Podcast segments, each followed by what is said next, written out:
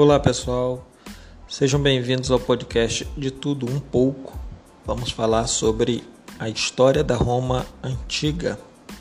Bom, de início vamos falar sobre a fundação, sobre as versões a respeito da origem de Roma. Todos nós sabemos já que há pelo menos essas duas versões aí, uma versão é lendária e a outra versão é histórica. Vamos à versão lendária.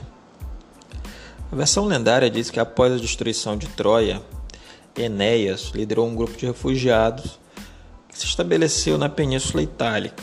A gente pode encontrar as referências dessa narrativa no poema A Eneida de Virgílio e lembrar que o autor Virgílio está para os romanos, assim como o Homero está para os gregos. Bom, Roma foi fundada por pastores que se estabeleceram na região centro, é, no centro da Península Itálica, etruscos, italiotas, gregos. É, vamos abrir parênteses aí para latinos e sabinos entre os italiotas. É, Roma teria sido fundada pelos irmãos Rômulo e Remo. Segundo a lenda, esses gêmeos foram atirados às margens do rio Tibre a mando do seu próprio tio a mulho, sobreviveram milagrosamente, foram encontrados por uma loba e foram amamentados. A capitolina, para quem curte futebol, ela está no escudo do time da Roma. Né? Então, para quem curte futebol italiano, é, para quem curte Liga dos Campeões, vai saber do que eu estou falando. Ou o campeonato italiano também. Bom, então essa seria a origem lendária. É claro que é, ao crescer, esses gêmeos tiveram autorização porque restituíram as terras do seu avô e tiveram autorização para fundar uma cidadela, fundar a cidadela romana, e aí veio a disputa então pelo poder. E aí consta que a disputa pelo poder que se abre entre os gêmeos é que vai fazer com que apareça o primeiro rei em Roma. Quem perdesse pagaria com a vida e aí perde o Remo e o Rômulo acaba então assumindo o poder como o primeiro rei de Roma e dando o nome de Roma à cidadela. Bom, isso obviamente é lenda. Nós chamamos de origem mitológica. Já do ponto de vista histórico, nós vamos ter que Roma foi fundada a partir do ano 1000 a.C. por latinos e, de fato, o primeiro período da história romana é o período monárquico. monárquico. Durante esse período, a sociedade estava estruturada em função da posse de terras, ou seja, quem tinha terra tinha poder político, poder econômico. E aí vale ressaltar a maneira como Roma estava estruturada, como a sociedade romana estava organizada. Vamos imaginar uma pirâmide social. Aliás, vamos imaginar uma pirâmide. E aí vamos imaginar aquilo que a gente comenta já em sala de aula, é transformar essa pirâmide em uma pirâmide social.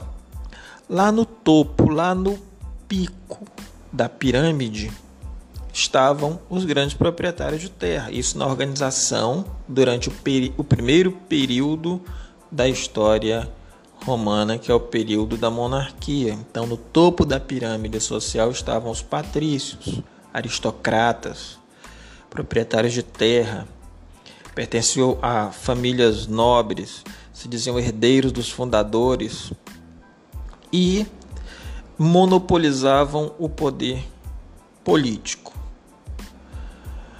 Mais abaixo, na esfera intermediária, no meio da pirâmide, nós encontraremos os clientes, pessoas pobres, eles eram livres ou estrangeiras, dependiam dos patrícios que lhes davam terra em troca de serviço. Em outras palavras, e em algumas outras fontes, nós vamos ter que os clientes eles eram, em sua grande maioria, aparentados aos patrícios e por sua vez, viviam agregados em suas terras, ou seja, os clientes viviam agregados nas terras dos, nas terras dos patrícios e lhes prestavam serviço. Mais abaixo nós temos os plebeus. Era a classe mais numerosa, não tinham direitos políticos nem direito de cidadania, por consequência, não participavam da vida política da cidade. Eram pobres e não podiam se casar com patrícios. É bom entender também que nem todos os patrícios eram pobres e que a gente está falando lá do início do período da história romana, o primeiro período que é a monarquia. Mais abaixo, na base da pirâmide, mesmo estando na base da pirâmide, não era a parte mais numerosa. A parte mais numerosa eram os plebeus. Mas na base da pirâmide estavam os escravos, prisioneiros de guerra ou, muitas vezes, uh, prisioneiros escravizados por dívida. Então havia essas duas formas de escravidão. Uma era a guerra, que no início do período monárquico ainda eram poucas, e a outra era a escravidão. Na próxima vez que eu for gravar um podcast, eu vou lembrar de colocar no modo avião, porque de vez em quando tem interrupções, né? Bom, resolvida a questão aqui do do modo avião, vamos continuar. O período monárquico ele se encerra a partir justamente da, da disputa de poder entre patrícios e etruscos. Lembrando que os etruscos, no período monárquico, eh, chegaram a invadir a cidadela romana e não destruir a cidade, muito pelo contrário, eles dinamizaram, modernizaram a cidade, começaram a dar novos ares, ares entre aspas modernos para Roma. E é, os três últimos reis de origem etrusca, em determinado momento, essa disputa entre patrícios latinos e etruscos, ela acaba por minar o poder dos reis etruscos. E aí os etruscos acabam sendo expulsos de Roma o Senado, então, na falta de um rei, de um rex, na falta de um rei, o Senado assume os poderes em Roma. O Senado, que era controlado pela elite proprietária de terras, a classe aristocrática, os patrícios. Sem um rei, o Senado assume sem um rei não há monarquia em Roma, e aí então nós passamos para o período republicano. O período republicano, ou no início do período republicano, o Senado assume é, aquele vácuo de poder deixado pela figura de um rei. E aí é bom lembrar também que mesmo no período monárquico, os reis em Roma, eles não passavam o seu poder para os seus filhos. Ou seja, não se tratava de uma monarquia hereditária. Isso parece um detalhe de menor importância, mas não é. Bom entender que esse poder não hereditário ele era é, reorganizado a partir da figura de outro membro da nobreza. Bom, voltando então aqui ao período republicano, o Senado era o principal órgão, a principal instituição republicana. Funcionava como um órgão legislativo, ou seja, o órgão que fazia as leis, o Senado podia decidir sobre guerra e paz, sobre controle do orçamento público. O Senado era quem elegia os magistrados para suas várias funções, ou seja, o Senado mandava em Roma. E os romanos se viam representados pelo Senado. Não todos os romanos, mas uma grande parcela dos romanos. Então, os magistrados exerciam diversas funções, funções executivas e administrativas. É, havia os questores, havia os pretores. Os pretores são uma classe interessante porque eles aplicavam as leis. Havia os cônsules, que eram dois, na verdade, indicados por um período de tempo, indicados pelo Senado por um período de tempo. Havia dois, um que cuidava das questões internas e outro que cuidava das questões externas de Roma. Havia os edes, os pontífices e censores.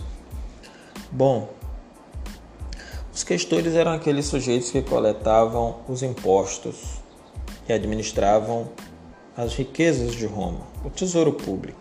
Os pretores, como eu já havia comentado, eles eram os juízes é,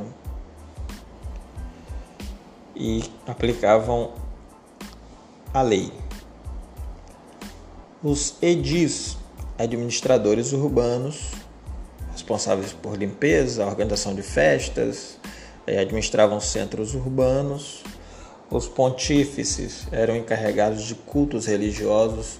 Ainda hoje, o Papa é, é chamado de pontífice. Eu estou falando ainda hoje, estou fazendo uma referência ao Papa, porque a Igreja Católica surge ainda no Império Romano, que vai ser o último dos períodos que nós vamos ver e ela guarda algumas das tradições, entre elas essa do Sumo Pontífice, ou do Pontifex. Afinal de contas, a Igreja Católica ainda usa o latim, que era a língua oficial de Roma. Os censores é, cuidavam da contagem da população, do censo. Havia em Roma uma disputa entre plebeus e patrícios, que vai levar de fato a embates e embates muito, muito ferozes. Vai levar a guerra, inclusive guerra civil. Então, esses embates entre patrícios e plebeus, entre as causas, nós temos principalmente a, a não permissão dos plebeus é, ascenderem ou entrarem nas magistraturas, não fazerem parte do Senado, não poderem se casar com membros da família dos patrícios. É... Ou seja, eles eram é, cerceados, eles eram impedidos em vários daquilo que nós consideramos como sendo básico da participação política. Consideramos hoje, obviamente, com o olhar de hoje naquele momento, o que, que os plebeus queriam? O direito a participar dessa vida política em Roma que cabia naquele momento apenas aos patrícios. E isso vai ser, obviamente, é, marcante durante o início da República Romana. Inclusive, plebeus que contraíssem dívidas, eles eram não tendo como pagar essas dívidas, eles eram escravizados.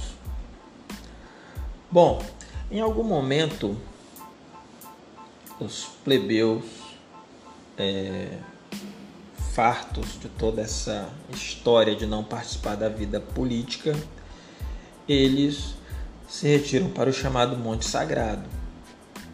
Afinal de contas, é bom lembrar que eles eram a maior parte da população romana eles eram as fileiras do exército romano.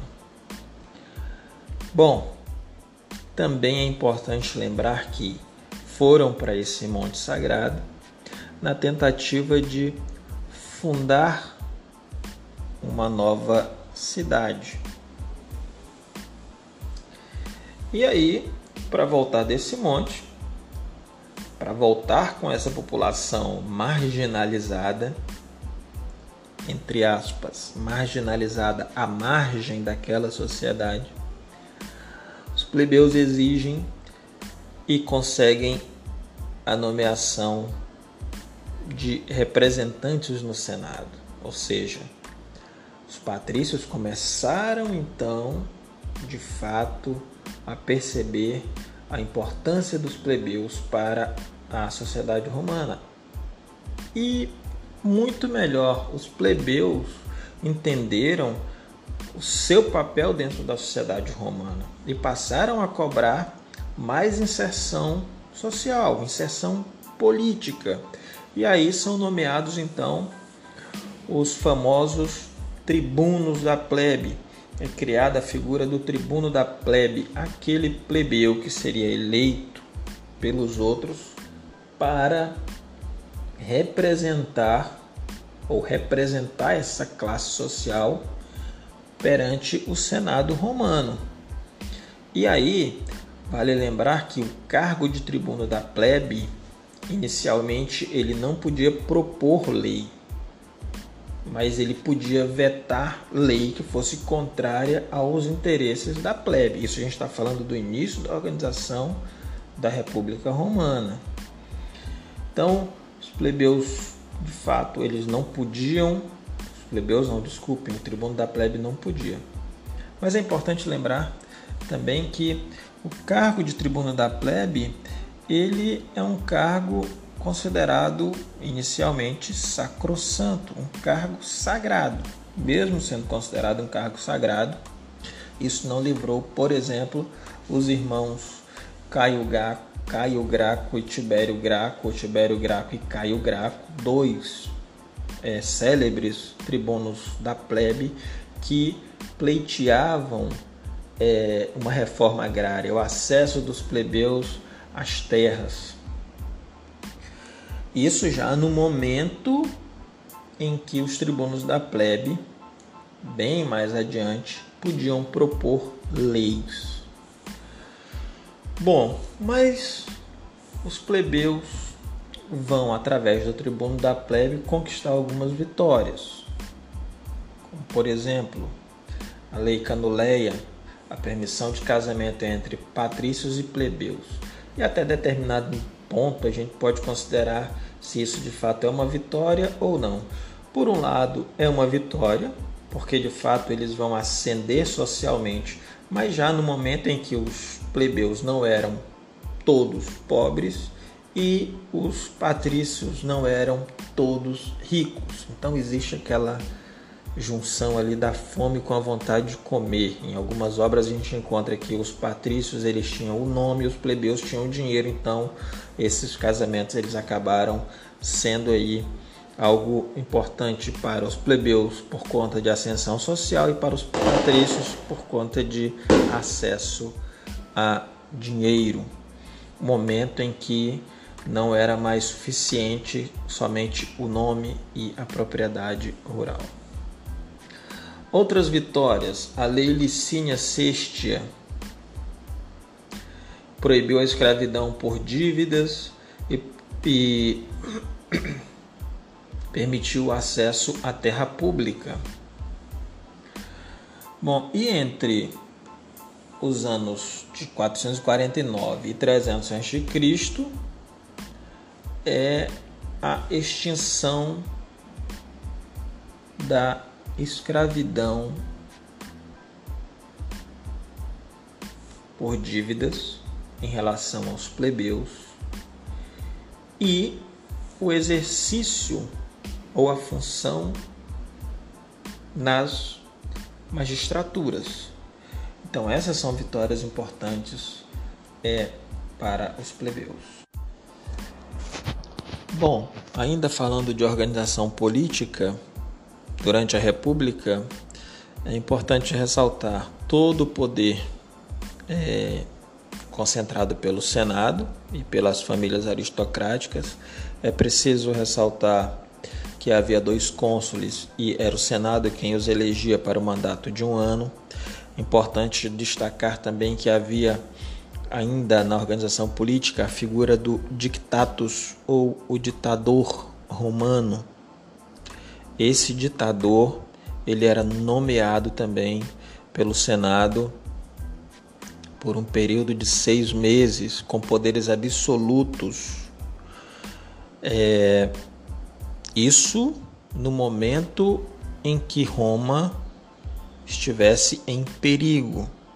E quem iria julgar se Roma estava em perigo ou não, obviamente, o Senado romano. O primeiro ditador romano foi Tito Laércio, no ano 498 a.C. Com relação à organização econômica, a base econômica na Roma antiga no período é, no período é, republicano era a agricultura e o comércio. Inicialmente eram é, comercializados é, trigo, legumes. É, mais tarde começou-se a, a, a expandir essa, essa agricultura e mais tarde também Roma tem acesso às, às navegações pelo Mediterrâneo, então isso acaba dinamizando a economia romana. E Roma começa a expandir o seu território. Começa a conquistar os primeiros territórios é, fora dos seus limites. E as causas é a necessidade de conter a ameaça externa, a necessidade também por mais terras produtivas e é basicamente o que já acontecia lá na Grécia Antiga, no momento em que os gregos saem do seu território é, original e vão para a Ásia Menor e vão também para a região da Península Itálica, que eles chamaram de Magna Grécia. Então, essa necessidade por terras produtivas impulsionou essas primeiras conquistas romanas. As regiões conquistadas, é, o sul da Península Itálica, ilhas próximas como a ilha da Sicília é, e terras nas margens do Mar Mediterrâneo. É claro que para Roma expandir mais o seu território, havia também a necessidade de entrar em choque contra Cartago. E esse vai ser um evento importante também durante esse processo de expansão, que serão justamente as guerras púnicas. As guerras púnicas, elas foram guerras entre Roma e Cartago pelo domínio do mar Mediterrâneo. Então, os cartagineses, eles eram os antigos fenícios. Os fenícios eram os grandes navegadores nas civilizações clássicas orientais. A gente vai ter que retornar e vamos ter que, que estudar isso em algum momento, agora que o, a, o conteúdo mudou. E aí nós vamos falar sobre os fenícios um pouco mais à frente, um outro podcast, já na aula mesmo presencial. Então os fenícios, quando foram atacados, eles acabaram fugindo para o norte da África, fundaram Cartago e continuaram com a tradição de grandes navegadores. E o seu comércio ele era baseado justamente é, nessas trocas é, marítimas. Isso era uma atividade econômica importante, se não a principal atividade comercial marítima. Bom, a essa altura Roma já dominava toda a Península Itálica e queria o controle sobre o comércio do Mediterrâneo. Vem então as guerras púnicas. A primeira foi de 264 a 241 a.C. Inicialmente, Roma e Cartago tinham boas relações, mas, enfim, os romanos estavam num processo de expansão. E aí a primeira guerra púnica tem início quando Roma imagina a possibilidade de conquistar uh, mais território e expandir, seu, expandir os seus domínios. Então eles expulsam os cartagineses da Sicília, que era um porto estratégico para o desenvolvimento do comércio marítimo e era dominada por Cartago. E ao fim desta guerra, os cartagineses foram vencidos pelos romanos e perderam o domínio das ilhas da Sicília, da Córcega e da Sardenha. Tiveram que pagar tributos a Roma. E aí vem então a Segunda Guerra Púnica de 218 a 201 a.C. e nunca é demais lembrar que primeiro ponto antes de Cristo, o tempo era contado numa perspectiva de maior para menor. Então, a Segunda Guerra Púnica, é, Cartago é bem sucedida. O general Aníbal, Aníbal Barca, inicia a guerra a partir da invasão a uma cidade aliada a Roma. Então, esse general entra para a história por utilizar elefantes, vence muitos conflitos, é, quase conseguiu invadir Roma, é, tentando atravessar os Alpes, mas os romanos, é, embora o sucesso inicial de Aníbal, os romanos mais uma vez ao final venceram. E aí os cartagineses foram obrigados a pagar mais tributos a Roma, fornecer alimentos, suas tropas, libertar prisioneiros, etc. e tal. Roma fez o que se chama de despojo de guerra em relação aos cartagineses. A terceira guerra púnica entre 149 a.C. e 146 a.C. É, essa vai ser a pá de cal. Com todos os prejuízos que Cartago teve na primeira e na segunda guerra púnica, é, eles acabam perdendo a hegemonia no comércio marítimo. No entanto, eles eles é, se voltam para a agricultura. E os romanos, até certo ponto, é, irados porque os cartagineses ainda é, demonstravam alguma força, não mais como é, é comerciantes usando o Mediterrâneo, mas porque eles acabaram desenvolvendo uma agricultura que lhes permitia continuar vivendo. Então os romanos decidiram de uma vez por todas destruir Cartago, destruir, tirar Cartago do mapa. E aí no Senado romano havia aquela frase do senador Catão, o velho, que dizia, sempre ao final do seu discurso, delenda Cartago, delenda Cartago, ou seja, Cartago deve ser destruída, varrida do mapa.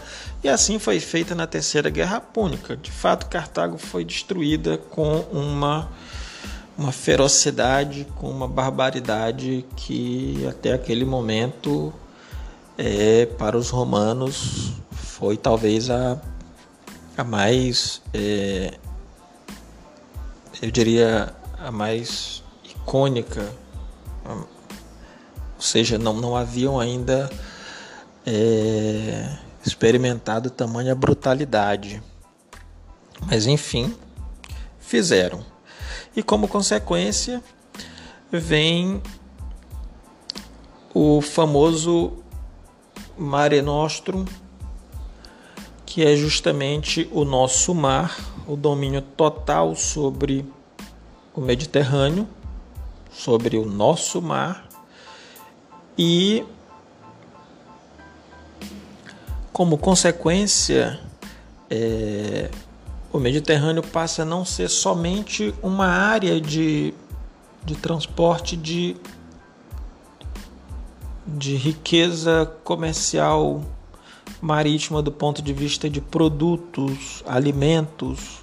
Não, mas passa a ser também uma área de transporte de é, escravizados. Nesse processo em que Roma é, avança sobre os seus, entre aspas, inimigos, Roma vai é, escravizando tudo que eles conseguem escravizar. Ou seja, todos aqueles que eles não matam, eles acabam transformando em escravo.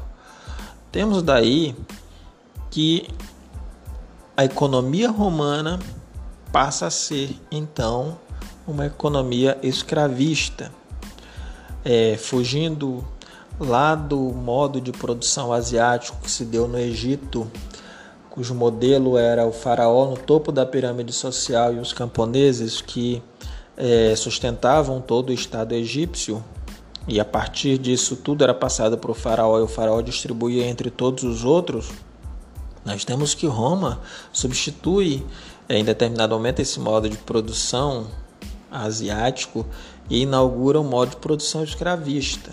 Então inaugura inaugura-se ali o modo de produção escravista. E é bom a gente não confundir esse modo de produção escravista é, inaugurado por Roma como a escravidão atlântica que nós tivemos aqui, ou essa escravidão que nós tivemos a partir do século, final do século XV, começo do século XVI, essa escravidão é, América, Europa, África, não é? é os sujeitos que eram é, capturados na África por europeus e trazidos aqui para o continente americano para serem escravizados e trabalharem aqui no desenvolvimento é, desse território. Não é nada disso. Essa escravidão inaugurada por Roma é uma escravidão que nós dizemos que é aquela escravidão que não tem cor. Então bastava que para tal o sujeito fosse inimigo de Roma, que se caísse nas mãos de romano seria morto ou escravizado. Bom, nós estamos chegando a ao final dessa primeira e segunda partes. E aí o nosso próximo é, tópico será somente o império. Pegar ainda mais alguma coisa que nós não não explicamos sobre o período é, o período monárquico e o período é, republicano e concluir com o período imperial. Abraço a todos, até a próxima.